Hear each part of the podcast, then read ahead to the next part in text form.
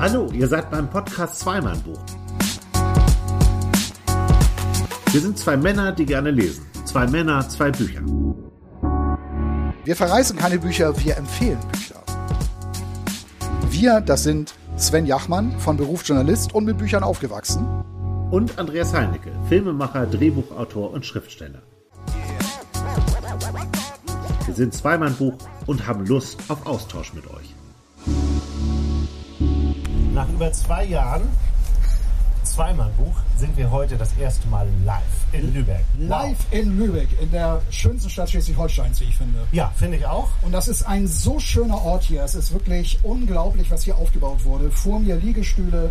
Vor mir auch übrigens. Ne? Und wir haben äh, einige Blumenkästen und blühende Blumen hier um uns rum sind einige Menschen, die ein bisschen die Sonne genießen.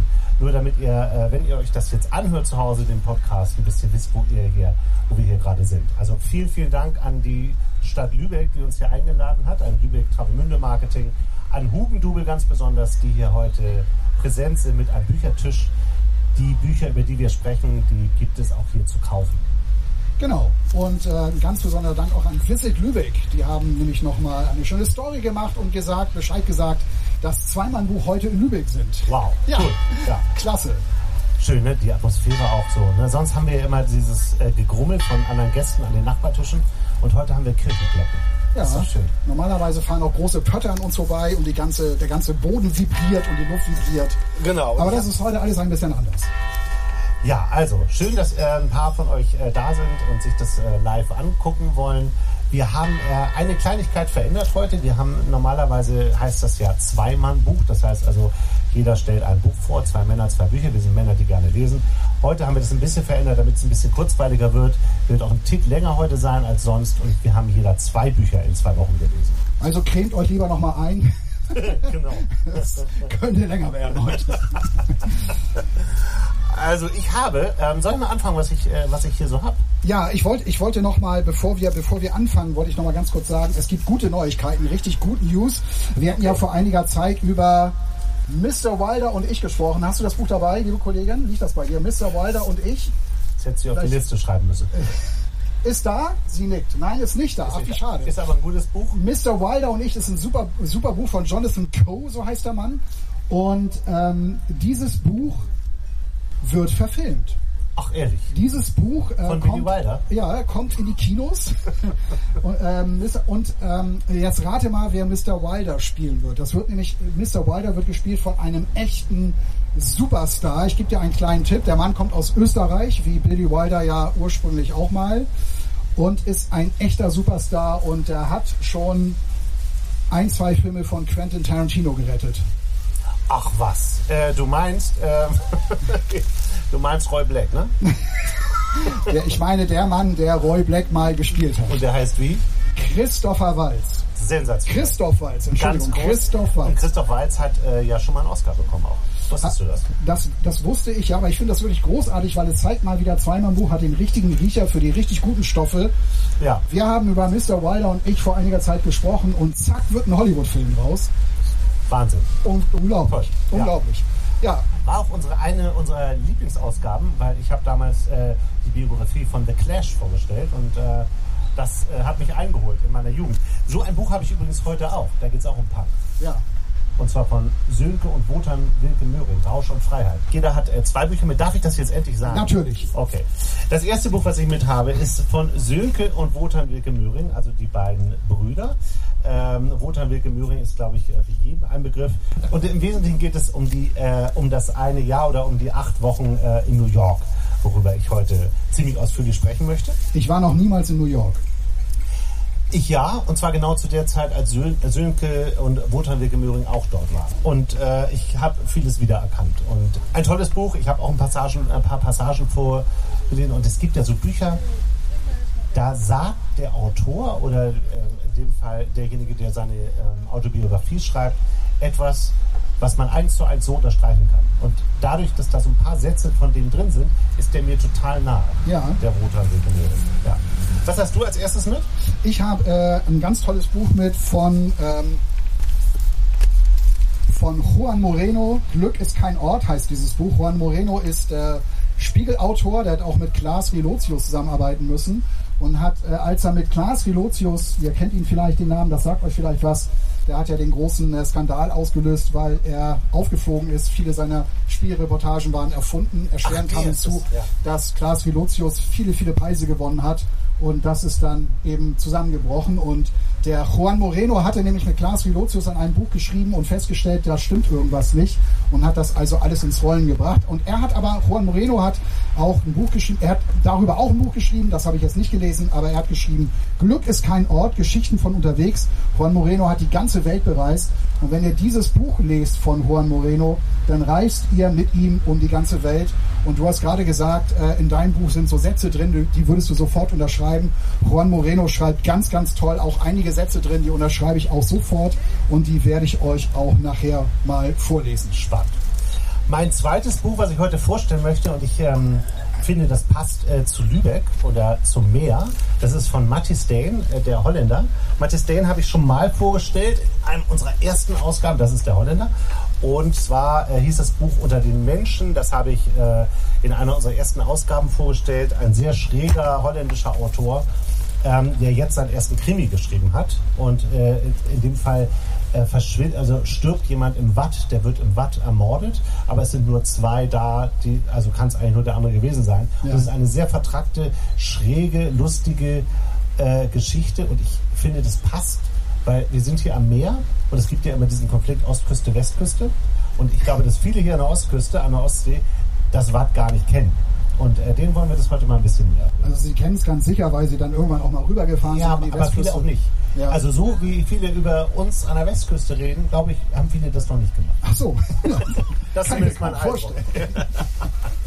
Ja, das ist das zweite Buch, was ich heute vorstellen werde. Ja, mein zweites Buch heute, das ist, äh, ja, das passt eigentlich jetzt auch in diese Zeit. Holiday heißt es von T.M. Logan. T.M. Logan ist ein Brite, war auch mal Journalist, hat dann äh, angefangen zu schreiben oder hatte währenddessen sowieso immer schon als Hobby geschrieben und hat das Buch jetzt äh, rausgebracht. Holiday hat schon einige Romane geschrieben, ist auch sehr erfolgreich.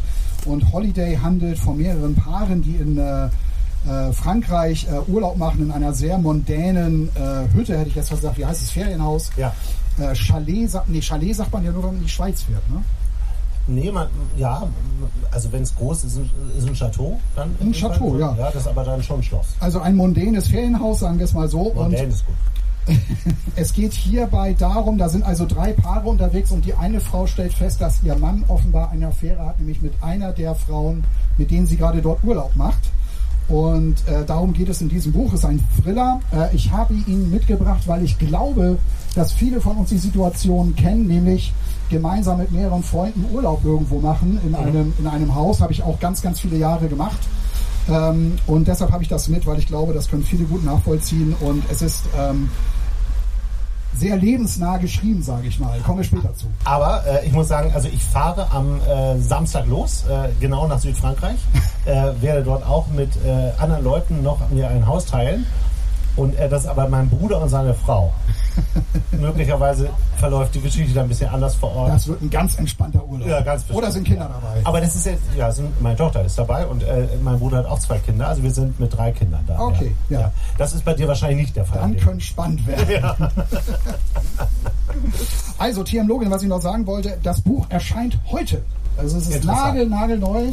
Äh, Ich glaube, wir werden mit die Ersten sein, die öffentlich über das Buch von TM Logan Holiday sprechen, weil es erscheint tatsächlich heute. Toll. Ja. Und wir haben es hier. Wir sind die Ersten, die es verkaufen. Ja, vorne am, äh, Hugendubelstand äh, wird es bereit liegen. Geschrieben haben wir es nicht, aber wir sprechen drüber. So. Matthias Dane, der Holländer. Wollen wir damit mal anfangen? Ja, ich habe von dem Buch schon einiges gehört. Ich kann mich noch auch sehr gut an das Buch erinnern, was du damals vorgestellt hast. Hat so ein bisschen was von Dithmarschen, Ja, da, wo, da wo wir herkommen. Äh, Ich weiß nicht, wie es jetzt bei diesem Buch ist. Ich habe schon einiges davon gehört. Also ich bin sehr gespannt. Äh, Mich hat's neugierig gemacht. Ja, ähm, und au- aus gutem Grund, ähm, wenn du dir mal dieses Cover anschaust, ne? Was, was siehst du? Ja, das ist wieder Dithmarschen. Das ist so Watt, das ist so Nordsee, das ist so Abendstimmung und zwei, die da entlang wandern. Einer von beiden wird die Reise ja offenbar nicht überleben. Oder Genau. Einer ist größer, einer ist kleiner. Der Kleine überlebt sie nicht. Okay. Und zwar nicht, weil er mit dem Kopf nicht mehr aus dem Priel gucken kann, sondern Ja. weil er äh, Opfer eines sehr komplexen Verbrechens wird, was sich natürlich im Laufe dieses Buchs äh, auflösen wird. Komplex kann man sich kaum vorstellen. Da sind nur zwei Leute beteiligt. Ja, Das aber ähm, finde ich interessant. Es, sind, ähm, es gibt Halluzinationen im Watt, es gibt äh. Spiegelungen, es gibt ähm, komische Geschichten, äh, ähnlich wie in der Wüste. Und es sind sehr, sehr erfahrene Wattgänger, also eigentlich so Leute, die sonst so in den Bergen unterwegs sind, ne? wo man so, so Bergführer und das sind halt Wattführer. Und es gibt nur ein einziges Zeitfenster, wenn man die Möglichkeit hat, nach Borkum zu Fuß zu gehen. Und äh, an diesem einen besonderen Tag brechen die beiden auf. Normalerweise sind sie zu dritt. Ein Aaron ist noch mit dabei. Ein Äh, der Aaron? Ist, ein Aaron ist der dritte, so, der heißt Aaron, Aaron. Ja, so. ein Aaron ist Ja. mit dabei. Äh, das ist der dritte, der ist in diesem Fall diesmal nicht dabei. Und äh, nur einer kommt aus dem Watt zu- Watt zurück. Und Dann hat er was damit zu tun. Latte. 100 Pro. Aaron hat irgendwas damit zu tun. Das wäre ja zu einfach, oder? Wenn Ja. ich das jetzt so sagen würde, findest du das nicht ein bisschen simpel? Ja, wahrscheinlich. Nein, also äh, es, ist, es ist so, der eine äh, kommt halt aus dem Watt äh, nicht zurück, der Peter Lattewitz, der andere ist natürlich ziemlich äh, tatverdächtigt. Und was Matthias Dane macht, ist eigentlich, ähm, also da, das Buch funktioniert auf unterschiedlichen Ebenen, möchte ich sagen. Das eine ist, ähm, dass er eine Gabe hat, das Watt zu beschreiben und diese Natur zu beschreiben, die wirklich faszinierend ist. Ich lese da auch gleich mal einen äh, kurzen Teil draus vor. Ähm, das gefällt mir total gut. Und er hat in den Mittelpunkt seiner Handlung noch eine, einen anderen Fakt äh, gesetzt, nämlich, weil es das holländische Grenzgebiet ist, also zwischen Holland und Deutschland, ist nicht klar, in Anführungsstrichen, wem gehört die Leiche und wer darf hier eigentlich ermitteln. Und das zieht sich halt durch das ganze Buch. Und, ähm, Diese Behörden, die, ehrlich. die Behörden und das äh, nimmt wirklich total skurrile Formen an, die auch teilweise sehr lustig sind. Ich würde jetzt gar nicht sagen, das ist ein klassischer äh, Krimi mit einem Kommissar, der da einen Fall löst. Ähm, der Kommissar äh, ist in dem Fall übrigens äh, der Holländer, der, äh, der eigentlich Lieve Cupido heißt. Ja. Und äh, der hier in dem Buch, auf dem Buchrücken als ein sehr schweigsamer, ruhiger Typ beschrieben wird. Natürlich. Ich habe den aber ein bisschen anders erlebt. Äh, der ist eigentlich freundlich, man mag den auch sofort.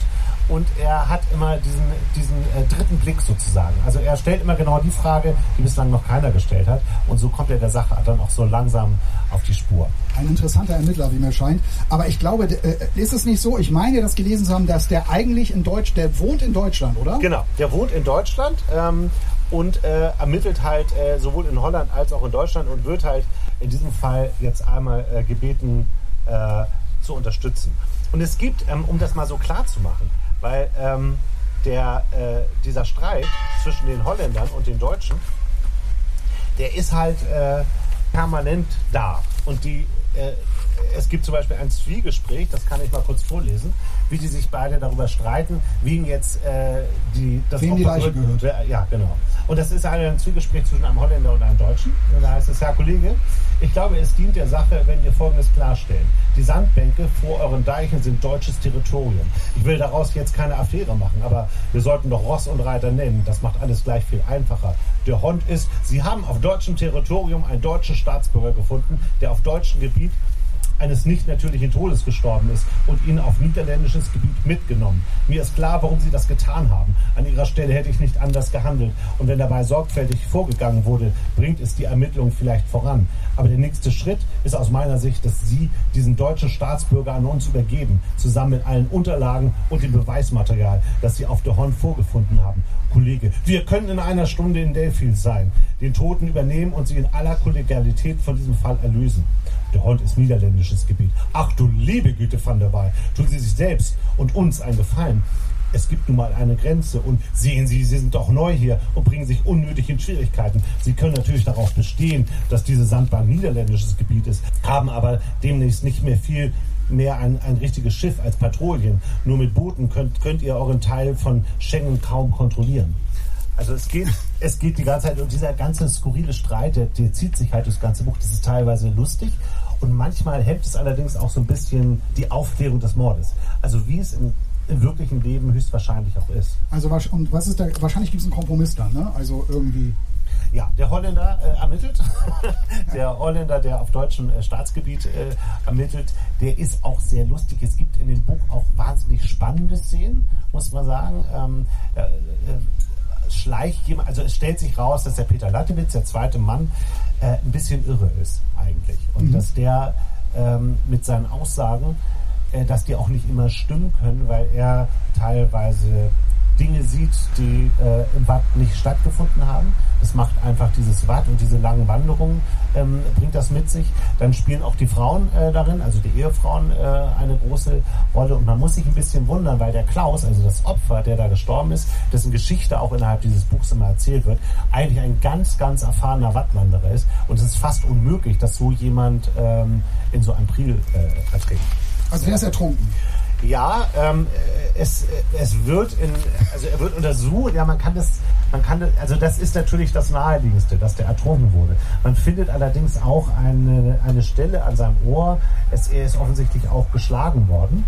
Und äh, man findet Sedimentspuren, die sich auch durchs Buch ziehen, äh, von der Ems äh, mit in seinem Ohr. Wobei äh, das bedeuten würde, dass er einen anderen Weg gegangen ist, die, was das Wasser eigentlich gehen würde. Er hat sich entgegengesetzt dem Strom bewegt und das ist alles total unlogisch. Und dadurch wird dieser Fall immer verzwickter. Ich kann das im Einzelnen jetzt nicht sagen, weil ich Natürlich. viel von der Auflösung verraten würde.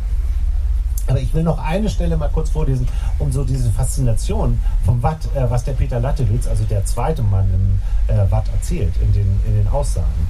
Ähm, das Wasser reichte mir fast bis zu den Schlüsselbeinen. Ich dachte, es müsste gerade noch so gehen. Klaus müsste es schaffen, aber ich spürte einen Elbstrom, der an mir zerrte. Dabei hätte das Wasser stillstehen müssen. Aber die Welt wird zu einem Dreieck. Der Strom, das andere Ufer, man selbst. Und die Linien dieses Dreiecks, die muss man im Gleichgewicht halten. Man selbst und der Strom, man selbst und das andere Ufer, aber auch der Strom und das andere Ufer und das, das hat man nicht in der Hand. Aber mehr darf ich nicht zulassen, sonst. So. Ja. Also einfach äh, diese, diese Atmosphäre im Watt wird, wird von dem Matthias Dane wirklich ganz toll beschrieben. Kommt richtig gut rüber. Ja, ja. ja. Also, eine Empfehlung ist im Mare Verlag erschienen. Und äh, ich habe ein Interview gehört mit Matthias Dane. Ein sehr lustiger, unterhaltsamer Typ mit so einem holländischen Akzent, wie man sich den vorstellt. Aber spricht gut Deutsch. Spricht gut, ganz gut Deutsch, genau. Ja. Ähm, und er saß, äh, und ich habe halt ein Interview mit ihm gehört und jetzt arbeitet er gerade an dem zweiten Buch, guckt aber erstmal, wie dies läuft, ob er da weiterschreiben möchte und ob es eine Serie wird, ist auch noch nicht ganz klar. Ähm, das würde man sich aber wünschen, wenn man dieses Buch durchgelesen hat. Man hat schon, schon Lust, äh, dem Holländer weiter, weiter zu folgen. Ja, ich glaube auch, dass er da eine sehr interessante Figur erfunden hat mit dem Holländer quasi. Ja. Finde genau. ich sehr lustig, dass er auch im Buch immer nur der Holländer genannt der hat. Der Holländer, genau. Ja. Klingt schon gleich nach einem Krimi, ne? Ja, genau, finde ja, ich auch. Ja, finde find ich auch. auch. Ja, alles ähm, klar. Das war der Tipp. Dann kommen wir mal zu meinem ersten Buch. Ich möchte als, als erstes, ich möchte als erstes tatsächlich gerne über Juan Moreno Glück ist kein Ort sprechen. Das ist ein Buch, was mich wirklich äh, echt begeistert hat. Es hat wirklich riesengroßen Spaß gemacht, dieses Buch zu lesen. Äh, zum einen, weil äh, Juan Moreno wirklich tolle Geschichten darin erzählt. Ich werde gleich mal so ein, zwei Mal äh, kurz mal vorstellen. Er schreibt auch wirklich schöne Sachen über das, über das Reisen an sich.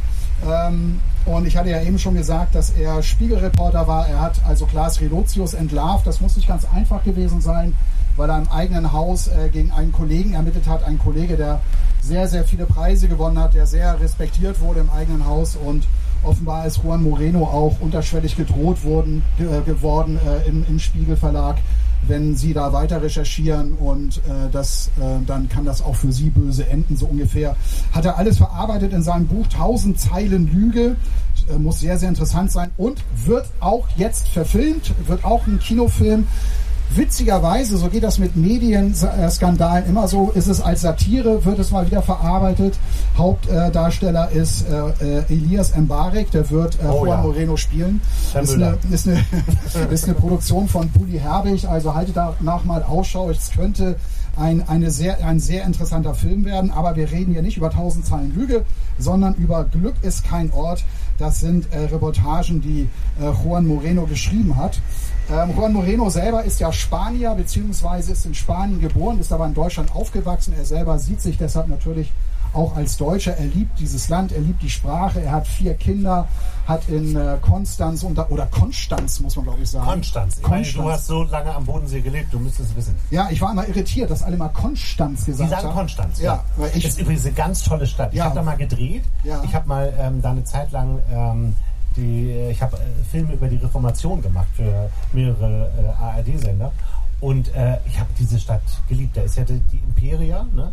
die größte Prostituierte der Welt, Ja, die da im Ankara Denkmal steht. im Hafen. Denkmal, genau. Ja. Und dann ist ja da ähm, auch das äh, Gebäude, wo das Konzil, das Papstkonzil Ja. damals stattgefunden hat. Und weil eben so viele männliche Priester dort waren, brauchte man Prostituierte. Und das ist ein, äh, ein Denkmal, ist, denen, ist ihr gesetzt worden. Finde ich eine lustige Geschichte. Ist umstritten natürlich. In Absolut, absolut, absolut. Aber ich, ich glaube, ich, heute, ob es heute immer noch umstritten ist, weiß ich nicht. Doch, Ähm, ja, ja, ist es. Aber es- nicht alle finden das gut, dass eine Prostituierte Eingang vom Hafen steht. Vor allem so ein riesen Denkmal Ja. oder, oder Statue, müsst ihr Ja, euch mal anschauen. toll. Konstanz, Konstanz, wirklich ganz, ganz tolle Stadt. Ich war natürlich auch zu meiner Zeit da unten sehr häufig da. Ähm, ganz tolle Stadt. Jedenfalls hat er da auch studiert und ähm, ist dann, hat dann auch für die Süddeutsche geschrieben und so weiter und so fort. Und äh, jetzt geht es um Glück ist kein Ort. Ähm, und er hat eine sehr interessante Geschichte über einen Stierkämpfer geschrieben. Und bei Reportagen ist es ja immer ganz wichtig, ich lese auch gleich nochmal ein zweites Beispiel vor, wie diese Reportagen anfangen. Der Einstieg. Der Ja. Einstieg in eine Ja. Reportage, der ist es. Es wird jetzt ein etwas längerer Absatz, aber ich lese ihn trotzdem einfach mal vor. Also es geht, geht um einen Stierkämpfer. Am Morgen hat Julio Aparicio in seinem Hotelzimmer vor einem tragbaren Heiligenschein gekniet, den äh, heiligen Schrein gekniet, den er immer mitnimmt, wenn er irgendwo auf der Welt kämpft. Er hat an diesem Morgen länger davor gekniet als sonst, sagt er. Julio Aparic- Aparicio oder Aparicio ist seit über 20 Jahren Torero. Er hat schon hunderte Stiere getötet. Es ist nicht so, dass er diese Situation nicht kennt, die Aufregung kurz vor der Corrida. Aber es ist dieses Mal nicht die Anspannung, die er früher erlebt hat.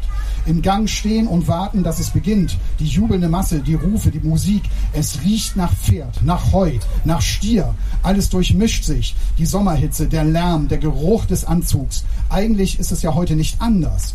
Gleich wird jemand das rote Holztor aufschieben und Aparicio wird den gelblichen Sand der Arena sehen können. Die Kapelle wird aufspielen, der Applaus stärker werden. Früher war es der Moment, in dem die Spannung von ihm abfiel. Aber das, was er gerade fühlt, macht nicht den Anschein, als ob er es je, als ob sie je wieder abfallen würde. Aparicio, der Torero, hat Angst.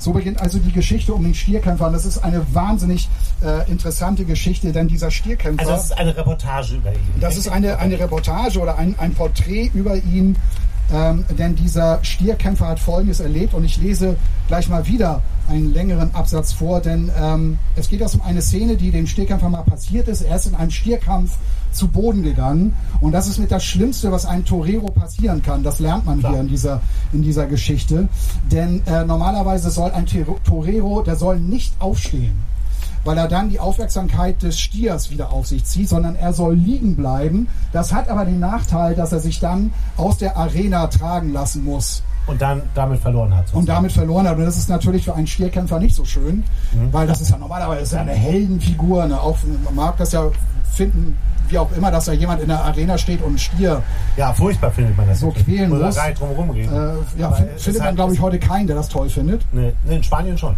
Ja, in Spanien. Also auf jeden Fall äh, passiert jetzt Folgendes. Julio Aparicio glaubt vielleicht in diesem Moment, dass er noch etwas Zeit hat, um aufzustehen. So richtig wird er, wird er sich an diese Situation nie erinnern können. Er sitzt auf dem Boden, er versucht nach hinten auszuweichen, nochmal, noch ein bisschen. Seinen Kopf hat er etwa auf Kniehöhe leicht nach vorn gebeugt. Opiparo, so heißt der Stier, der seit rund einer Viertelstunde gequält wurde, dreht sich um und rennt auf Aparicio zu. Er senkt den Kopf, schnauft, nähert sich rasend schnell und rammt Aparicio das rechte Horn direkt unter das Kinn. Es tritt im Mund wieder aus. Das Foto sieht aus wie eine Karikatur des Stierkampfs. Ein halb geöffneter Mund, aus dem eine Hornspitze ragt. Dieses Foto kenne ich. Ja, Das ist um die Welt gegangen. ja, Das ist ein, ein, äh, ein Foto, wo es einem wirklich eiskalt den Rücken runterläuft, wo man als Tierschützer aber auch sagt, naja, shit happens. ähm, aber es ist natürlich ein Wahnsinnsbild, wie dieses, dieses Horn äh, durch, durch den Kiefer geht. Ich glaube, Hat das irgendeinen Preis gekriegt oder so? Ich dieses Foto, nicht, ja. So. Ich, ich, glaube auch, dass, ja. ich glaube auch, dass dieses Foto ausgezeichnet wurde. Ich glaube, Juan Moreno äh, hat auch über diese Auszeichnung geschrieben, bin ich mir gar nicht ganz so sicher.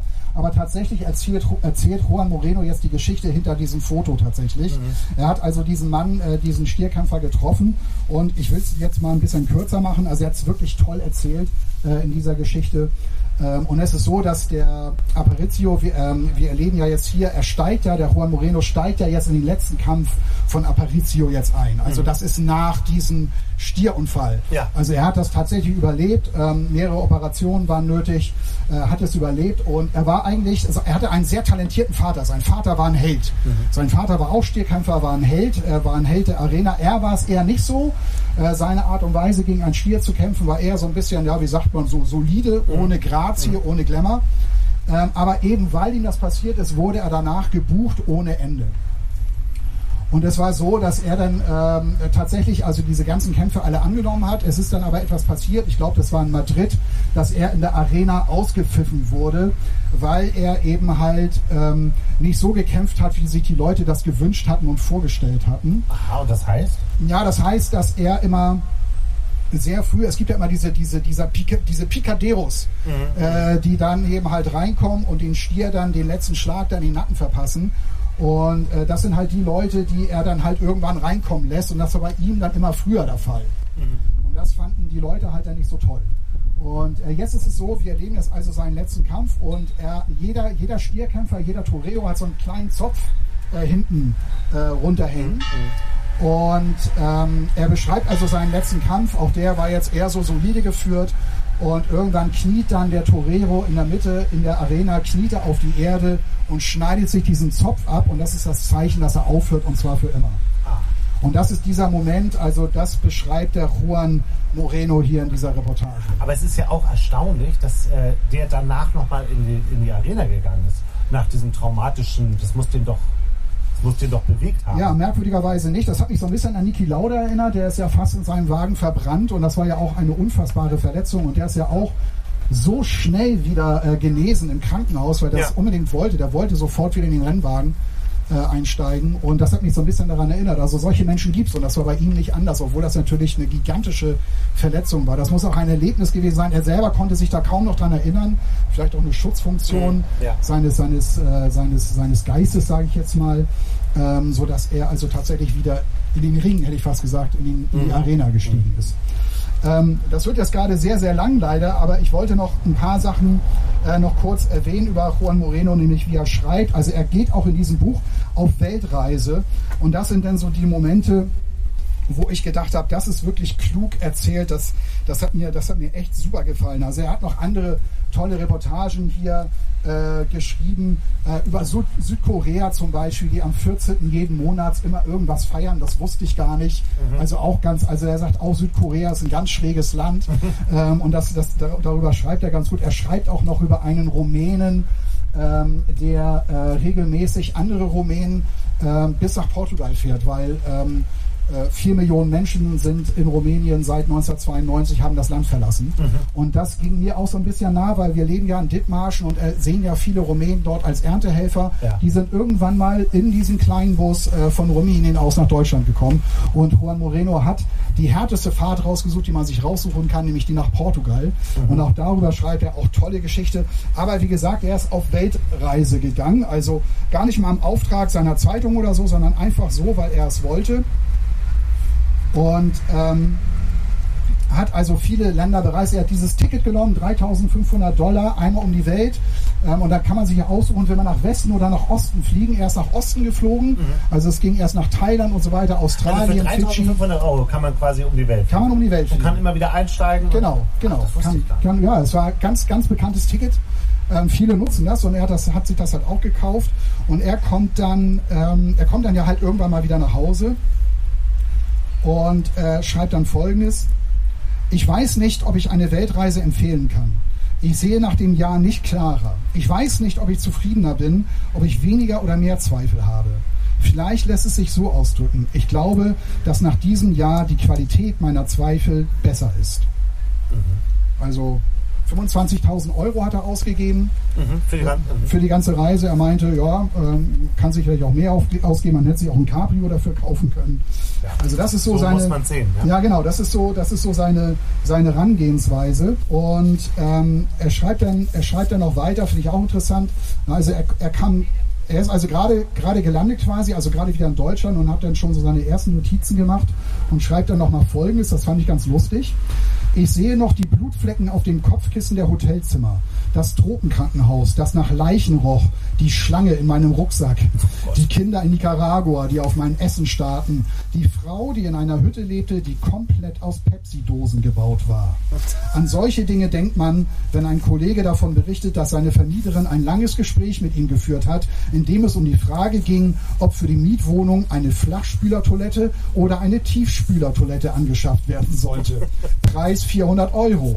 Bei einem Flachspüler würde man sein Geschäft noch sehen, nachdem man es erledigt habe. Das sei einigen Menschen wichtig. Bei einem Tiefspüler sei es hingegen weg.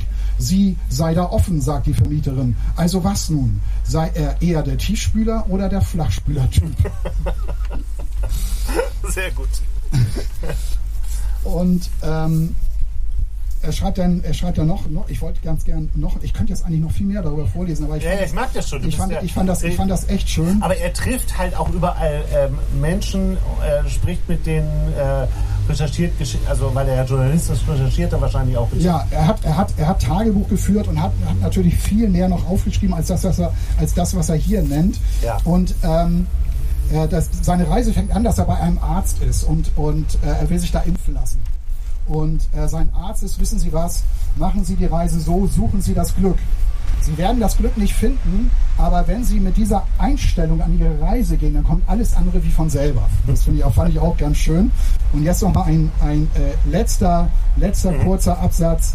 Ähm, und äh, das soll dann auch das Schlusswort über sein Buch sein. Glück ist kein Ort von Juan Moreno.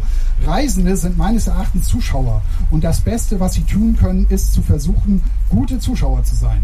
Dazu gehört, dass man Eintritt bezahlt und, falls möglich, ein bisschen Geld in der Pause Kannst du rausgibt. mal dein blödes Gesammel nachlassen, das nähen?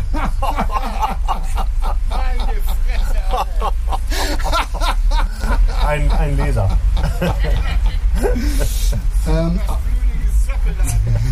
Das blöde Gesabbel. Nur, dass man, falls man es nicht gehört hat, das blöde Gesabbel. Du sollst mit dem blöden Gesabbel auf. ich soll mit den blöden Gesammel aufhören. Ja, gut. Er geht wieder. Äh, ich muss aber noch ein paar Sätze sagen, eben, dann höre ich auf. Ähm, Wir können ja nicht auf jeden Rücksicht nehmen.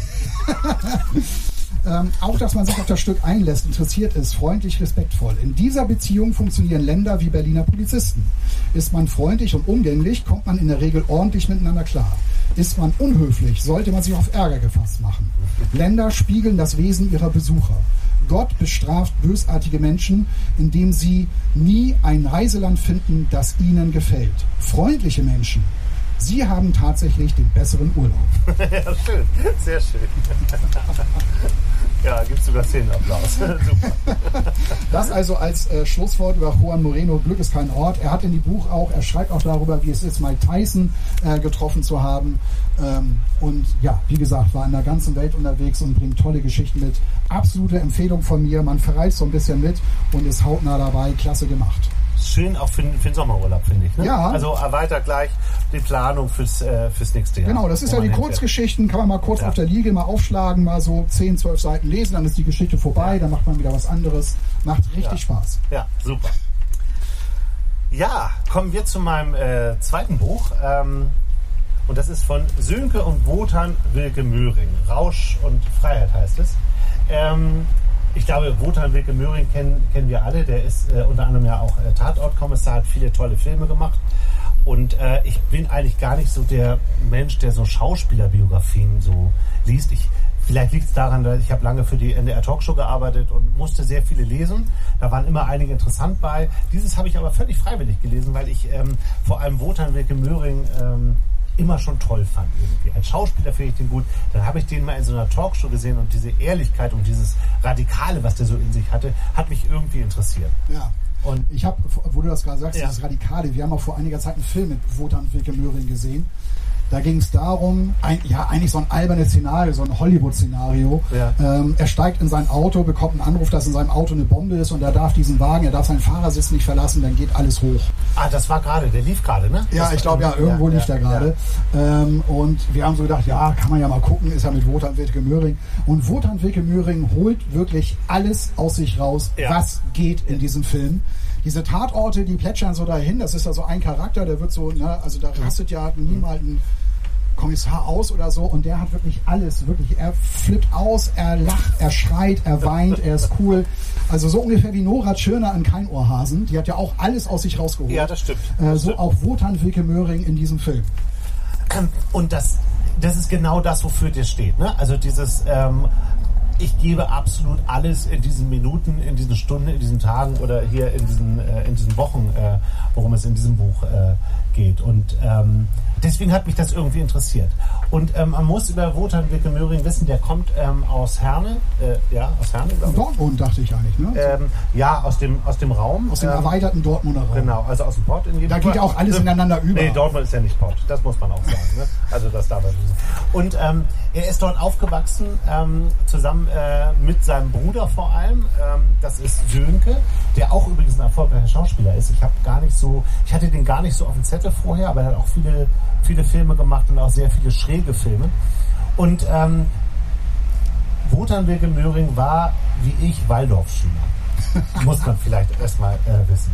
Und Äh, er war wie du Punk, war auch. und er war Punk und äh, darum geht es natürlich auch. Er erzählt in diesem Buch, äh, geht es um die Beziehung zu seinem Bruder und äh, gegenseitig, also wiederum von seinem Bruder ihm gegenüber. Der ist fünf Jahre jünger, der, der Sönke. Die schreiben die Kapitel abwechselnd. Immer aus, aus ihrer Sicht, ähm, treiben aber dadurch auch immer wieder die äh, Geschichte voran. Und es fängt eigentlich damit an, dass wir die beiden erstmal kennenlernen, dass wir erstmal so deren Einstellung sehen. Und ähm, äh, der, der Wotan Wilke Möhring hat wirklich viel Mist gemacht in seiner Jugend, war viel in Schlägereien äh, verwickelt und so weiter. Und seine Eltern äh, sind eigentlich ziemlich liberal und äh, gelassen damit umgegangen. Ähm, bis auf äh, einmal. Ähm, da, ich, ich kann mal so, so, eine, so eine kurze Szene vorlesen. Aber es- es war nicht schlimm, mal ein bisschen kennen in seiner Jugend. War, war nicht schlimm, dass die Eltern so damit umgegangen sind. Man sieht ja, aus den beiden ist ja trotzdem was geworden. Ja, absolut. Absolut. Ähm, das wird auch im, im Buch klar, ähm, dass der seinen Eltern wahnsinnig viel zu verdanken hat, weil sie ihm eigentlich vertraut haben, unterm Strich. Äh, das war auch nötig, äh, wenn man die Jahre in New York später äh, betrachtet. Und das, wir, wir reden hier über die frühen 90er Jahre, 91, 92. Da gab es keine Handys. Ne? Die beiden Kinder sind nach New York gegangen ähm, und die haben einfach mal acht Wochen von ihren Kindern eigentlich nichts gehört, bis ab und zu mal einen Brief äh, bekommen. Also so war das halt früher. Und äh, das muss man sich manchmal so ein bisschen klar machen, wenn man gerade dann so überlegt, was, was die beiden da erlebt haben. Und wie knapp es auch manchmal war. Das muss man auch sagen. Ich lese mal einmal kurz vor eine, eine kurze ähm, Sequenz aus der Jugend von äh, Sönke, äh, von Wotan Wilke Möhring. Ähm, meine Eltern bereitete mein Feldzug gegen die Gesellschaft dann doch irgendwann Kummer. Also du hast richtig gesagt, er, er war Punk. Über meine blauen Haare, zerrissenen Klamotten und programmatischen Provokationen sahen sie hinweg. Verstanden sie Anfang, anfangs noch als Abnabelungsprozess. Doch als meine Mutter zur Krisensitzung in die Schule beordert wurde, in der sie auch noch im Büro gearbeitet hat und überall sehr geschätzt wurde, weil ihr Zweitgeborener wegen Prügeleien, geknackter Autos und Hehlerei in der Schule aufgefallen war, war selbst ihr Gleichmut erschöpft. Sie sorgte sich sehr in dieser Zeit, war, was mir rückblickend sehr leid tut. Zur, Stra zur Strafe wurde ich sogar mal eine Woche vom Unterricht zwangsbeurlaubt. Auf einer Waldorfschule. Das musste erst mal hinkriegen. Es gab allerdings immer ein paar Leute, die mich nicht aufgaben und meine Mutter gut zuredeten. Sie ahnten, dass ich einfach zu viel Energie hatte, die irgendwie raus musste, weil sie sonst nicht genutzt wurde und appellierten geschickt an mein Gewissen.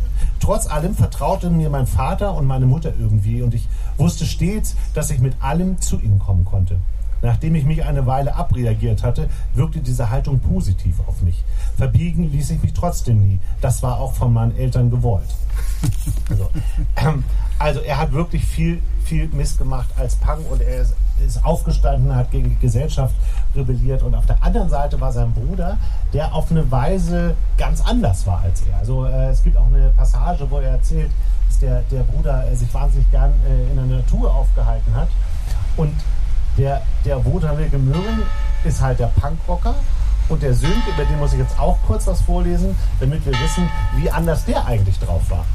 Ähm, ich muss zugeben, dass ich erst bei der Arbeit an diesem Buch mit Freude festgestellt habe, wie viele Parallelen es dann doch zwischen meiner Entwicklung als Jugendlicher und der von Wotan gab.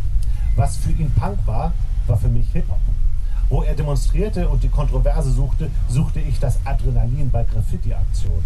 Wo er seine Hosen zerstritt und sich die Haare blau färbte, wurden für mich Sneakers und Basecaps zu Ausdrucksmitteln eines eigenen Stils. Und um die Karten vollständig auf den Tisch zu legen, ja, auch ich und meine Freunde zogen damals los, um Autos zu knacken, Radios zu klauen und sie zu verkaufen. Wir brauchten schließlich Geld für unsere Sneakers, Platten oder MK2-Plattenspieler von Technics. Es mag nicht rühmlich sein, aber im Unterschied zu meinem Bruder deutete ich meine Be Beutezüge nie als bewussten Akt des Widerstandes gegen das System oder als große Rebellion an. Ich erlebte es eher als eine weitere, diesmal vom Kick der Gefahr befeuerte Rauscherfahrung. Also es geht äh, um Rausch und ähm, der ist wie gesagt fünf Jahre jünger und äh, Wotan Wilke Möhring geht dann nach New York, ähm, macht dort erstmal ein Praktikum, hängt aber ziemlich viele Wochen noch dran, um äh, New York zu erleben. Wo macht er das Praktikum denn überhaupt? Das ist so eine, so eine Einrichtung, die, die keine, keine besonders äh, große Rolle spielt. Interessanter ist die eigentlich die Einrichtung, in die Sönke geht. Also da wird es ein bisschen näher erzählt. Der übernimmt dann seinen Job. Ja, die, die, das ist im Grunde eine, ähm, eine Familie oder, oder so, eine, so eine Art Kommune, wo Menschen mit Handicaps leben. Wo sie halt zusammenarbeiten und die unterstützen. Und dann gibt es eine Situation, wo die, ähm, wo die Leiter äh, dieser Herberge über den Sönke sagen äh, oder Sönke fragen, wir würden gerne wegfahren, wir wollen äh, Thanksgiving feiern und könntest du alleine dieses Haus leiten. Wenn du das schaffst zwei Wochen, dann hast du danach frei. Und das hat ihn natürlich so gekickt, weil sein Bruder noch in New York war. Äh, acht Wochen frei in New York, das ist genau das, was er wollte, weil seine ganze Musik, die ganze Hip-Hop-Szene und so, alle waren ja, äh, alle waren in New York und das fing damals an, 91, 92. War auch so ein. Breakdancer, der Sönke? Nee, nee, das nicht. Nee, nee, er war aber halt ein begeisterter äh, Hip-Hop-Fan. Und dann haben die, leben die halt zwei Wochen in so einer Art, ähm, ja, in so einer WG zusammen. Und ähm, es beginnt eine wirklich, wirklich wilde Zeit äh, durch New York. Und das Buch ist total schonungslos geschrieben. Und was ich an diesem Buch ganz toll finde, und äh, das, das wird einem auch so klar nach einiger Zeit, wenn man sich vorstellt, 91 New York, ähm, das war auch eine Zeit, also auch ein bisschen früher Studio 54, diese ganze Disco-Szene, das waren queere Menschen. Das, die haben offen ihre Schwul, ähm, ihr Schwulsein gelebt. Die waren auf der Straße, die haben gefeiert, die hatten Spaß. Und die beiden sind auch in einem Haus, wo äh, zwei Schwule leben, eine Frau. Ähm, äh, die, die, die Menschen wechseln auch immer wieder. Es kommen andere mit in diese äh, Kommune, in diese, in diese WG, die in einem ziemlich abgerissenen äh, Stadtteil von New York lebten. Und diese Selbstverständlichkeit, wie sie damit umgehen und wie, wie Selbstverständlichkeit das Leben dort ist, wird einem so, so angenehm klar. Die machen gar keine große Sache daraus, wie das heute ist. Heute muss man ja in, in jeder Talkshow sitzt irgendjemand, der noch dann queer ist, ähm, damit man auch diese. Und das ist aber so selbstverständlich. Die haben was zu sagen, die sind dabei.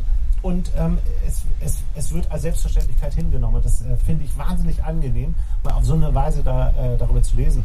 Und die haben, ähm, dann ziehen sie halt durch die Clubs. Und die beiden geben sich dem Rausch des Lebens der frü des frühen New York.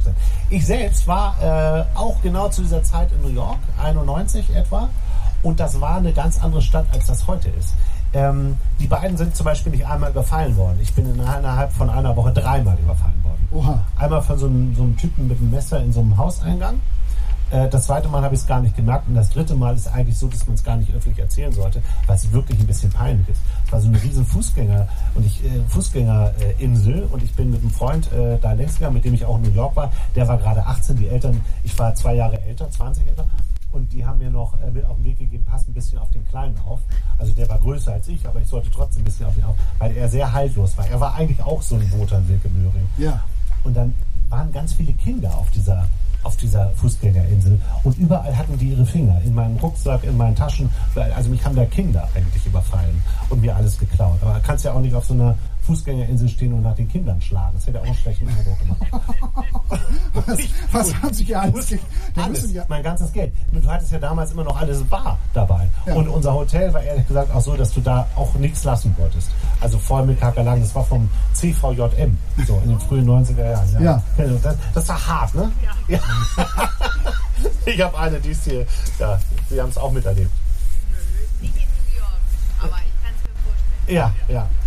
Und ähm, diese und, und äh, New York war, also es gibt auch eine Szene zum Beispiel, da, es gibt ja in New York die ähm, diese äh, Metrostation heißen sie ja nicht, sondern ähm, ne, die Subways, genau, die Subways, ja. Und die haben ja Express-Subways. Und die fahren dann eben fünf Stationen weiter als die nächste Station. Das Und ist da- eine gute Idee. So bin ich auch in der Bronx gelandet. Da, wenn du da aussteigst, also so, und der und der, der Kumpel von mir damals, der fand das total super, weil der auch so auf Hip Hop stand Ja. und der wollte da mit mir feiern gehen und ich da wirklich, also du kommst da raus, es war es war ein, eine wirklich kriminelle, es war wie Klapperschlangen, dieser Film Klapperschlangen. Ja, klar, ne? klar, also klar. es war äh, wirklich gewalttätig und brutal.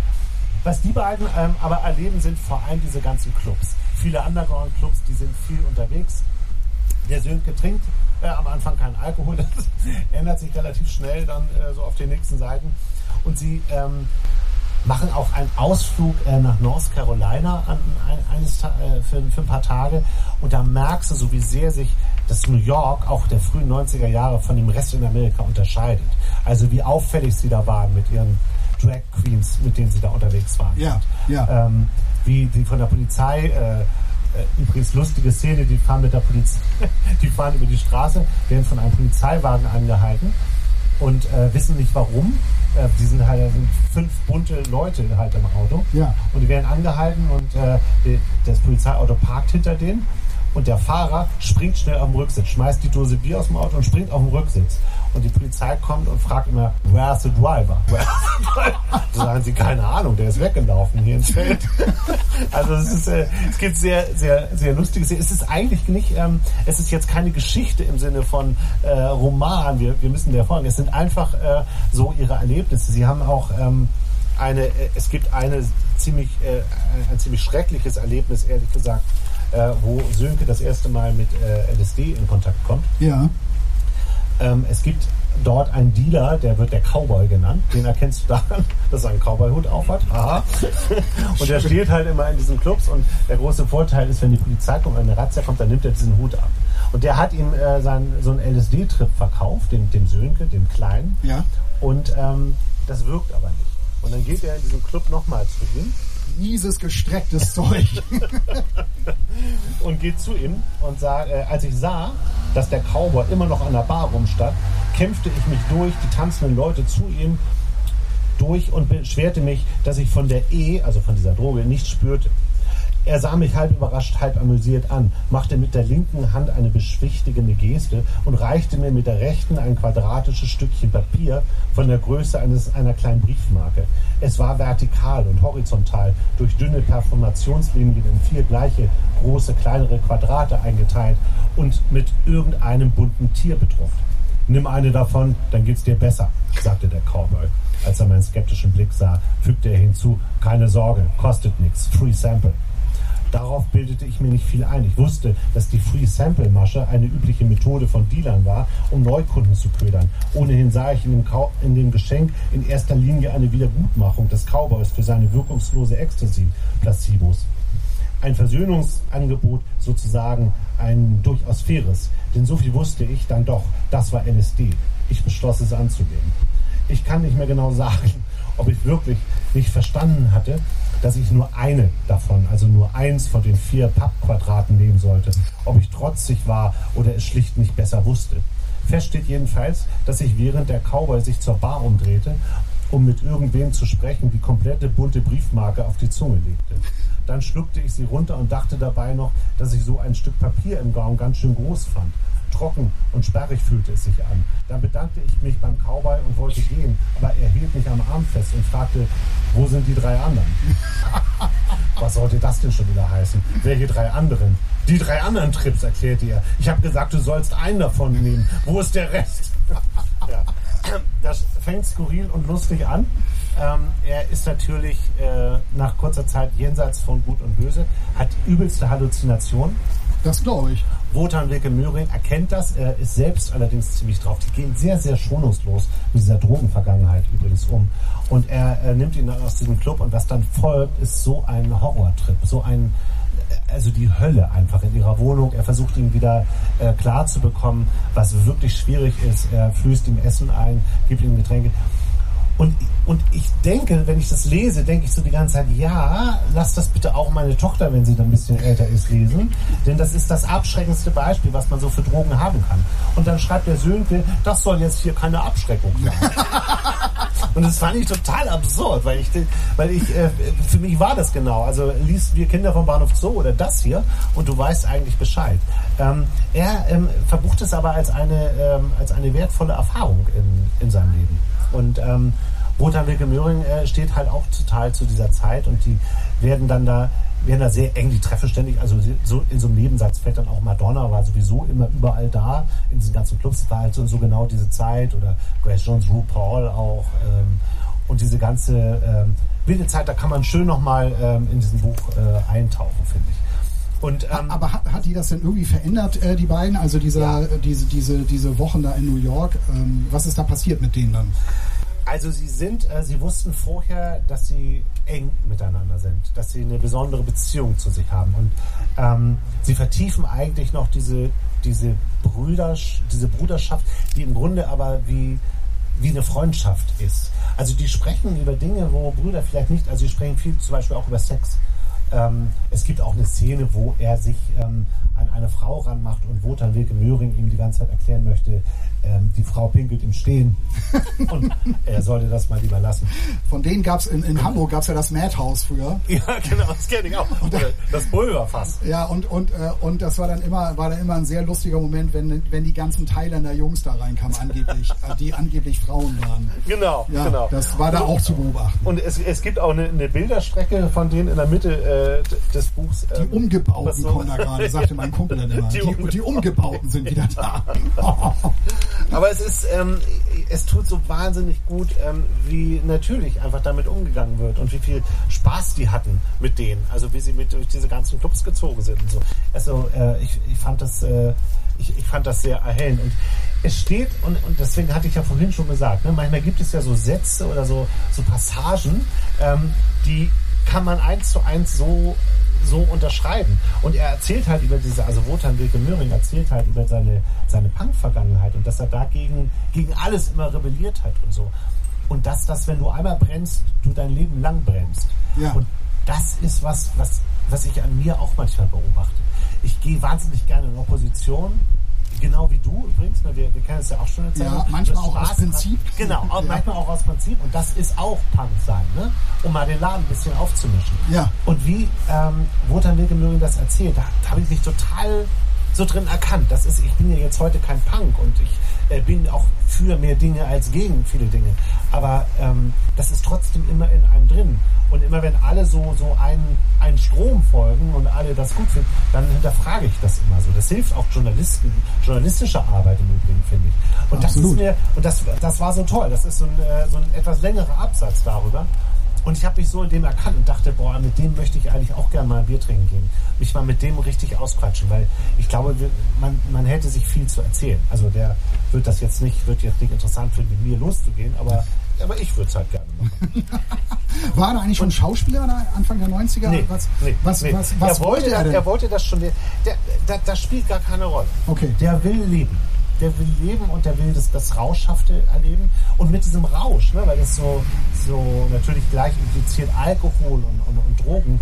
Nee, das geht eher um so einen Lebensrausch. Also der pusht sich in so einen Lebensrausch, in, diese, in diesen völligen Wahnsinn, durch die Nächte zu ziehen. Und die gehen auch übrigens nur in der Woche weg, weil am Wochenende kommen die Touris. Das finden die total langweilig. Haben wir früher auch gemacht. Ich, ich muss noch, ähm, es gibt gleich noch eine Passage, die ich kurz lesen möchte. Das ist so eine, ähm, so eine Art äh, Erkenntnis von all, von all dem. Da habe ich jetzt leider keinen Marker drin. Suche ich da, sonst gleich nochmal Ja. und äh, suche parallel. Also auf jeden Fall war das New York volles Brett für einige, für einige Wochen und äh, dann sind sie danach einfach ganz normal wieder nach Deutschland äh, zurück. Genau, sie, ähm, sie ähm, feiern dann Abschied äh, von, von dieser WG, in, in der sie da wohnt. Dort, dort gibt es übrigens auch nochmal ein Riesenproblem, weil ähm, die natürlich davon ausgehen, äh, dass die alle schwul sind, aber der eine ist gar nicht schwul, der ist mit der Frau zusammen, äh, die da mit wohnt. Und äh, Wotan Wilke Möhring fängt was mit der an und geht mit der aufs Klo und in dem Moment geht die Musik aus, alle hören das und äh, er wird und äh, es führt zu gewissen Spannungen in dieser, in dieser Konstellation der, der verrückten Leute. So. Aber er sagt halt, heute ist er noch mit dem befreundet, ähm, von ihr hat er lange nichts mehr gehört. Das ist dann auch so, eine, so, so typisch. Ähm, aber es, es, gibt, es gibt schon etwas, was ähm, in diesem Buch bleibt und, und, und das, diese Beziehung zwischen den beiden. Und da kann ich ähm, noch einmal kurz einen äh, Absatz, einen kleinen äh, vorlesen. In diesem Sommer fand, ach so, und äh, der nennt sich immer Sisi, weil keiner in Amerika Sönke aussprechen kann und so kriegt er diesen Spitznamen Sisi. Mhm. In diesem Sommer fand mit Sisi und mir eine Verwandlung statt. Sowohl als Person und Brüder, unsere Beziehung bekam eine neue, größere Bedeutung und eine neue Dimension. Haben wir das erreicht, weil wir uns in den acht Wochen beide ein Stück weit aus uns selbst heraus und dadurch aufeinander zubewegt haben? Oder brauchten wir erst den Abstand zur Welt unserer gemeinsamen Herkunft und zu uns selbst und damit zueinander zu finden? Ähnlich wie Carlton und Andrea, das sind die beiden Mitbewohner, erst durch den Weggang zu North Carolina wirklich sie selbst hatten werden können? Oder haben wir nur gelernt, den Blickwinkel auf den anderen zu verändern und ihn besser zu verstehen? Oder war das freie Umfeld der Mokotov-Familie, so haben die sich genannt, das uns den Teppich zueinander ausrollte? Wahrscheinlich war es von allem etwas und in dem Sinne eine Fügung des Schicksals. Die Erkenntnis, wie wertvoll die freie Sicht auf manches sein kann, ohne sich selbst dabei im Weg zu stehen, habe ich mitgenommen aus New York. Schön. Ja, finde ich auch. Also es gibt äh, schon eine, eine deutliche Erkenntnis. Das Buch lässt sich ähm, leicht lesen. Ähm, es, macht, es macht großen Spaß. Es ist so gar nicht moralisch. Äh, das finde ich ja immer gut als Ex-Punk, dass man gar nicht, äh, sondern sie erzählen einfach, ähm, wie es damals war im, äh, im wilden New York. Ja. Sönke und Wotan Wilke Möhring, Rausch und Freiheit. Das Leben, die Nacht und das Brudersein. Mein zweiter Tipp. Ja, man sieht, dass er Dortmund-Fan ist. Ne? Alles in schwarz-gelb gehalten hier so. Ja. Weißt du was, äh, jetzt hört ja keiner zu, ne? Äh, sind ja nicht so viele da. Es, ich kenne einen, ich nenne mal den Namen nicht, aber einen Auslandskorrespondenten von der ARD, den ich sehr, sehr mag. Ja. Ähm, ein, ein toller Typ, mit dem ich auch zusammen Filme schon gemacht habe. Ja. Und der kennt ihn aus seinen wilden Jugendzeiten. Und er ist aber Schalke-Fan. Und die beiden sind sich ein paar Mal begegnet, sage ich mal. Vorsichtig. Ehrlich? Ja. Auf die Art und Weise? Ja, ja, auf diese Art und Weise, wie man sich das vorstellt. Oha. Ja, ja. Der sagt immer, Schalke, äh, der Name des Vereins, deren Namen wir nicht nennen. Okay. Ja. Alles klar. Ja, dann kommen wir mal äh, zügig zu meinem zweiten Buch. Wir haben auch nicht mehr allzu viel Zeit. Ähm, 20 Minuten. 20 Minuten. Ja, doch, das schaffe ich. Ähm, das ist ähm, Holiday von T.M. Logan. Äh, heißt es sieben Tage, sieben Tage, drei Familien, ein tödliches Geheimnis. Klingt nach einem Thriller. Ja.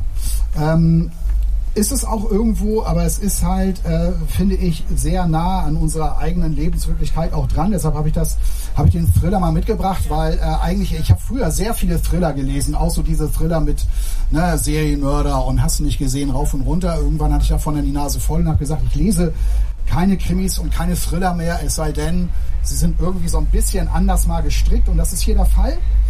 Ähm, es geht hier um äh, Kate, Kate, die ähm, zusammen mit ihrem Mann und noch drei weiteren Freundinnen und deren Männern halt äh, verreist und zwar nach Frankreich, ganz in der Nähe von von Montpellier ist das, beziehungsweise Oh, ich, hab. Ich liebe Montpellier. ja, ich habe mir das, ich habe mir das extra aufgeschrieben und auch noch ein paar Bilder angeschaut. Otignac äh, ist noch ganz in der Nähe, muss irgendwie ganz dicht dran sein an dieser an dieser Villa. Otignac. Das nichts. Äh, auch ganz, äh, ganz, ganz schöner Ort ist das. Die spanische Grenze ist nicht sehr weit weg. Also da so auf der Ecke, da äh, spielt das also. Und ähm, TM Logan, ähm, wollte ich noch kurz vorausschicken, war mal äh, Wissenschaftsreporter, war also auch Journalist, bevor er angefangen hat, auch Bücher zu schreiben. Er schreibt, er schreibt häufig so Bücher, die ähm, äh, die etwas thematisieren. Also, also etwas ist, scheint so zu sein, ähm, aber dahinter steckt etwas ganz anderes. So, so, solche Art von, von Büchern schreibt er. Und das ist eben halt hier äh, in Holiday ähm, auch so wieder mal so sein Plot, den er sich da zurechtgelegt hat. Das ist also in Südfrankreich ein Haus mit Infinity Pool, mit einem riesen Garten, also äh, ein ganz, ganz tolles Haus, wo die also jetzt da Urlaub machen wollen. Und eigentlich ist alles super. Das Problem ist nur, dass äh, Kate, um die es hier geht, die hat festgestellt, festgestellt, dass ihr Mann, sie ist mit Jean verheiratet, schon ziemlich lange, die sind schon über 20 Jahre zusammen. Ähm, Jean hat sich, hat sich etwas verändert. Sie hat festgestellt, er trainiert wieder, ähm, er ist wieder so ein bisschen, hat wieder so ein bisschen Muskeln Oh, aufgebaut. Midlife Crisis. ja, wahrscheinlich. Oh. Ja, sein Verhalten ist irgendwie anders, äh, kurz bevor sie eben halt nach Frankreich fahren. Und ähm, er, sie sind also jetzt schon angekommen, er verlässt kurz eben halt das gemeinsame Zimmer und dann klingelt sein Handy einige Male. Und ich lese es mal kurz vor, was sich dann für eine Situation dann ergibt. Also sie stellt fest, sein Handy äh, klingelt in der Schublade. Er hat es sonst immer dabei in letzter Zeit. Also sie stellt fest, dass er es immer irgendwie bei sich hat. Nur diesmal liegt es also in der Schublade und klingelt. Ich streckte die Hand danach aus, zog sie aber eilig wieder zurück. Ich setzte mich zurück aufs Bett und saß einen Moment regungslos da. Dann streckte ich erneut die Hand aus und öffnete langsam die Schublade. Sie war leer, abgesehen von Jeans Handy, das in dem Display nach unten vor mir lag. Er nahm es neuerdings überall hin mit, als wäre er mit einer unsichtbaren Nabelschnur damit verbunden. Es war so auffällig, dass ich in den letzten Tagen begonnen hatte, ihn jedes Mal heimlich zu beobachten, wenn er danach griff, um herauszufinden, was einen so großen Teil seiner Zeit und Aufmerksamkeit in Anspruch nahm, um zu sehen, wie er über den Bildschirm wischte, um ihn zu entsperren, um zu erkennen, ob ich langsam den Verstand verlor und oder ob hier tatsächlich etwas Unvorstellbares seinen Anfang nahm. Ich sah zu, wie mein Handy nach dem Hand, wie meine Hand nach dem Handy griff, wie mein Daumen den Einschaltknopf betätigte, wie ein Bild unserer Kinder aus unserem letzten gemeinsamen Familienurlaub auf dem Display erschien. Nur ein schneller Blick versicherte, versicherte ich mir, nur zur Beruhigung. Bevor ich es mir anders überlegen konnte, entsperrte ich mit klopfenden Herzen das Handy. Und dann? Kannst du jetzt nicht aufhören. Wer war dran? Das war der Moment, in dem alles zerbrach. Oh, okay. Es fühlte sich an, als hätte sich plötzlich eine Falltür unter mir geöffnet. Du liest doch weiter. Ich lese einfach mal weiter. Ich fiel von einem Moment auf den anderen in ein tiefes, schwarzes Loch. Und alles, was ich jahrelang als selbstverständlich erachtet hatte, fiel mit mir. Ich öffnete die drei neuen Nachrichten, die Jean von einer Userin namens Coral Girl bekommen hatte. Oh Gott, auch sowas noch. Schreib mir, sobald du kannst. Wir müssen diese Woche sehr vorsichtig sein. Vergiss nicht, die Nachrichten zu löschen, sobald du sie gelesen hast. Oh. Ich scrollte nach unten zum Beginn der gestrigen Unterhaltung zwischen Jean und Coral Girl und begann zu lesen. Jeans erste Worte ließen mein Herz gefrieren. Ich muss ständig daran denken, was du gesagt hast. Jedes Wort war ernst gemeint. Ich muss noch einmal mit dir reden. Ahnt K, also Kate, etwas? Sie hat keine Ahnung, aber ich kann so nicht weitermachen. Das entscheiden wir in Frankreich. Ich muss es ihr sagen, bald. Das haben wir besprochen. Es bleibt besser unser Geheimnis. Ich weiß, aber ich fühle mich mies, wenn ich K belüge. Oh. Ja, muss cool sein, ne? wenn man gemeinsam Urlaub hat, gerade ankommt und dann solche Nachrichten lesen muss. Und das war jetzt, ich habe geguckt, Seite 24 oder was, oder 32 oder was? Genau, das Ja, also, sehr am Anfang. ja, so, so, so fängt das also an. Und das wird dann über die letzten 300 Seiten aufgearbeitet. Das wird aufgearbeitet über die letzten 488 Seiten. ich glaube, es steckt ein bisschen mehr drin, oder? Ja, da steckt, da steckt natürlich einiges drin. Ähm, ja, wie, wie, wie geht man ja, wie würdest du denn damit umgehen? Wie würdest du damit umgehen? Du äh, äh, findest das Handy deiner Frau und da sind noch sechs andere, nee, Moment, doch sechs andere, die mit euch Urlaub machen und du liest das. Ich glaube, ich müsste es sofort klären. Ja? Ich glaube ja. Ich, müsste, ich würde sofort sagen, hast du mal einen Moment? Kommst du mal bitte?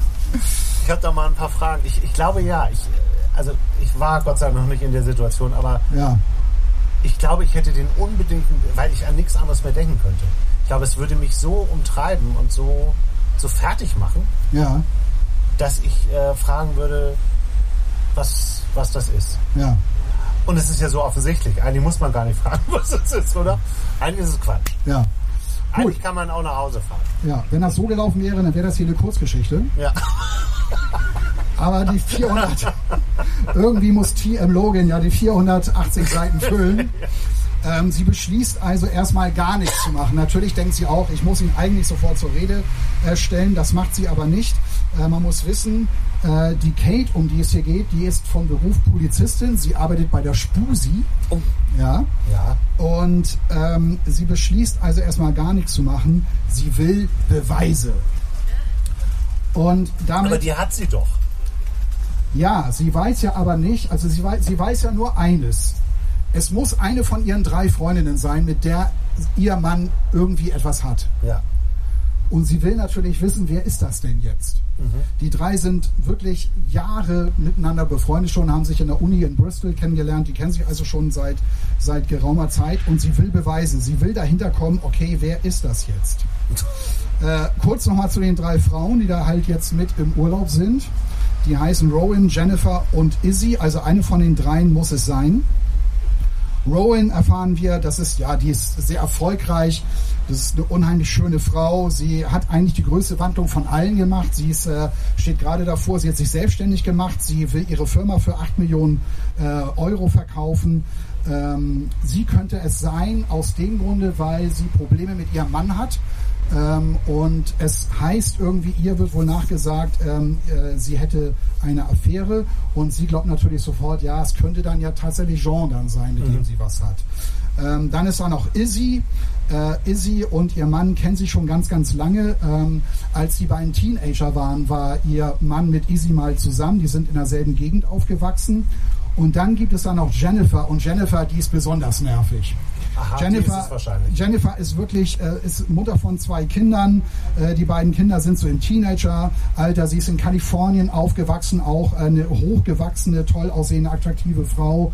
Ähm, Sie hatte Depressionen, hat sich behandeln lassen und ist mit ihrem Psychiater zusammengekommen, mit dem, mit dem, mit dem Alistair, der hier auch noch eine gewisse Rolle spielt. Und ähm, wie nervig diese Frau ist, diese Jennifer, das möchte ich mal kurz darstellen. Ja, das und da, da habe da hab ich gedacht, Dass du das darstellen ja willst, war klar. natürlich, da habe ich immer bei mir gedacht, ja Jean, wenn du also mit der was angefangen hast, dann ist dir auch nicht mehr zu helfen. Dann hast du echt selber Schuld. Ähm, es, gibt, es, gibt eine, es gibt eine Szene, wo äh, die Frauen ähm, mal alleine was machen wollen. Die sind also, äh, die sind also unterwegs gewesen, kommen dann also nach Hause. Da gibt es hier dann auch gleich so eine Szene, die auch wieder äh, für, für diese Kate so ein bisschen, ja, wieder so ein bisschen schwierig ist. Ähm, äh, sie kommen dann jetzt also nach Hause äh, und finden dann also die Szenerie vor, dass die Männer da also alleine sind, irgendwie die Kinder sind irgendwie, sind irgendwie alle gar nicht da und dann geht das hier also so los. Jean, also der Mann von Kate, also es wird ja alles erzählt aus der Sicht von Kate. Jean trat zu mir und drückte mir einen Kuss auf die Wange, seine Bartstoppeln kitzelten. Hattet ihr einen schönen Abend? Ja, danke. Möchtest du noch einen Schlummertrunk? Warum nicht? Er wandte sich an Rowan. Du auch? Sie nickte lächelnd, aber nicht so wie sonst. Ich zeig dir jetzt mal, was ein richtiger Whisky ist. Er folgte ihr in die Küche und ich sah ihnen nach und versuchte zu hören, was sie sagten. Stille. Küchenschränke, die auf und zu gingen. Ein Flüstern? Flüsterten sie miteinander oder rauschte das Wasser aus dem Wasserhahn? Also man merkte schon, wie Die paranoid, diese paranoid ja, ja. diese Kate langsam da ist. Ne? Ähm, aber nicht so wie sonst. Was sollte das bedeuten? Wie oft hatte mein Mann Rowan bereits auf einen Schlummertrunk eingeladen? Jennifer, also diese Nervensäge, kam stirnrunzelnd aus dem Keller zurück. Sie hat gerade versucht, äh, da nach den Kindern zu gucken. Die Jungen sind nicht im Spielezimmer, Alistair. Sind sie schon zu Bett gegangen? Alistair warf einen Blick auf die Uhr. Um zehn? Unwahrscheinlich. Wo sind sie dann? Ich weiß es nicht, Liebling. Dabei lassen wir sie euch ein paar Stunden und schon sind sie verschwunden. Sie sind nicht verschwunden. Jennifer stemmte die Hände in die Hüften. Aber hier sind sie auch nicht, oder? Sie sind sicher nicht weit fort. Also die ist sowas von unentspannt, diese Jennifer, und nervt also diese ganze Bande mit ihrer, mit, mit ihrer, ja, wie soll ich sagen, mit ihrer Art, so diese Übermutter zu spielen und äh, geht wirklich allen damit irgendwie total auf die Nerven. Ja. Wo du also denkst, also Jean, wenn du mit der jetzt irgendwas anfängst, ne? Und ähm, so, so geht das also mit Jennifer die ganze Zeit und so. Ähm, und, und für Kate ist also dieser Urlaub, das ist natürlich eine Qual, das hat sie sich jetzt selber so, ähm, wie, wie soll ich sagen, zuzuschreiben, dass es auch für Kate immer schlimmer wird, weil jede Szene äh, wird jetzt irgendwie analysiert, sie beobachtet jede Frau Aber da kann ganz sie ja gar genau. nichts für. Sie kann, wenn du sowas, so eine Nachricht hast, dann kannst du ja nichts anderes mehr denken. Vor dir zerbricht dir irgendwie deine ganze, deine ganze Beziehung. Und es ist doch klar, dass das plötzlich dann im Mittelpunkt steht. Ja. Also ich kann die eigentlich verstehen, ehrlich gesagt. Ja, natürlich kann man das, kann man das verstehen, aber ähm, das hat sie sich ja selber zuzuschreiben. Sie hatte ja die Wahl. Gehe ich gleich, äh, versuche ich das gleich zu klären, Ja, klar. möglichst auch am ersten Tag, oder aber ähm, suche ich hier irgendwie Wird Beweisen. klar, warum sie das nicht macht?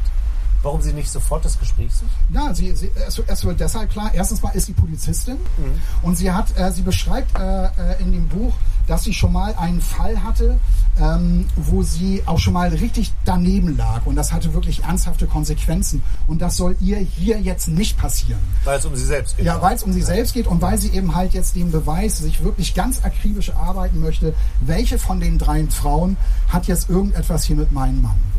Und es gibt dann noch so eine Szene, das lese ich jetzt mal nicht vor, weil das sonst alles viel zu lang wird. Das ist diese besagte Izzy. Izzy ähm, hat, ähm, erzählt ihr jetzt an einer Stelle, dass sie jemanden kennengelernt hat. Ähm, äh, Izzy war auch in der ganzen Welt unterwegs, war irgendwie in Indien und ist jetzt gerade kürzlich erst wiedergekommen, also nach England, äh, bevor es jetzt hier auf diese Reise geht. Und Izzy erzählt es Kate also, beziehungsweise Kate fragt, hey sag mal, äh, ich glaube, du hast jemanden kennengelernt, oder? Ja, ja, habe ich, aber das ist kompliziert. Und schon ist Kate wieder auf Zinne, wieso ist das kompliziert? Und will natürlich wissen, was ist denn da jetzt so kompliziert? Ja, also ich will da jetzt auch nichts überstürzen und wir sind auch noch gar nicht so lange zusammen und Kate gleich wieder, oh Gott, dann ist es wohl Izzy. Ja, wieso, was ist denn da los? Sag bitte, ist er verheiratet? Ja, mh, ja, da ist irgendwas, also ähm, das muss ich alles noch so klären. Und schon ist Kate wieder irgendwie, dann denkt sie, dann kommt, ist es also nicht Rowan, sondern ist es dann wohl diese Izzy, dann kommt sie irgendwann auf Jennifer und so geht das die ganze Zeit. Also die Frau reitet sich da in den totalen Wahnsinn hinein. Und ähm, man kommt sogar, oder ich als Leser dachte, nein, nein, nein, nein, nein, der hat nichts mit einer Frau. Der hat was mit einem der Männer, der ist nämlich schwul, wie er plötzlich festgestellt hat. Denn es gibt eine Szene, wo der Mann von dieser Jennifer beschrieben wird. Und ich habe mich gefragt, wenn der Autor das so macht, wenn er so diesen Mann beschreibt, dann will er mich ja darauf stoßen, dass er jetzt etwas mit diesem Mann haben muss. Oder hat er es geschafft? Er sagt nämlich, ja, bei mir hat er es geschafft, weil er beschreibt diesen Mann, dieser Alistair, um den es da auch geht. Äh, der steht nämlich da in einem knallengen T-Shirt, in einer knallengen Badehose. Und wo ich dachte, ja klar, also das muss ja jetzt einen Grund haben, warum der jetzt so beschrieben wird. Weil im Nachhinein, also ganz hinten wird sich auflösen, der Mann äh, war zwar jetzt 20 Jahre mit der Kate zusammen, aber eigentlich steht er auf Männer. Würde ja in die heutige Zeit passen, hat man ja schon häufig gehört. Ist Du nicht es nicht so. ver Ah, okay, es ist nicht so, okay. Das ist ja viel zu oberflächlich. Und das ist nämlich auch das Schöne an diesem Buch, weil du wirst richtig vorgeführt. Ne? Du findest ja, fängst ja selber an, irgendwann zu entwickeln, hat das vielleicht gar nicht was mit einer Frau zu tun, ist der Grund vielleicht ein ganz anderer. Und du versuchst da selber natürlich hinterzukommen. Und ich hatte natürlich nichts anderes drauf, als dazu zu kommen, ja, nein, es geht nicht um eine Frau, es geht um einen Mann. War aber nicht so. Und das Gleiche, äh, das sind halt Also die Bücher. du, ist, ist ja klar, dass du jetzt nicht sagen kannst, wie das endet. Das Nein, wäre das Quatsch, wäre ne? jetzt böse. Kann, könnt ihr die Bücher gleich wieder einpacken. Ja. Aber ist denn, ist das denn überraschend? Es ist absolut überraschend und äh, T.M. Logan hat schon mal ein Buch geschrieben, das heißt äh, Lies, das ist der Vorgänger. Ähm, da beobachtet ein Mann, wie seine Frau mit dem Wagen in die Tiefgarage eines Hotels fährt.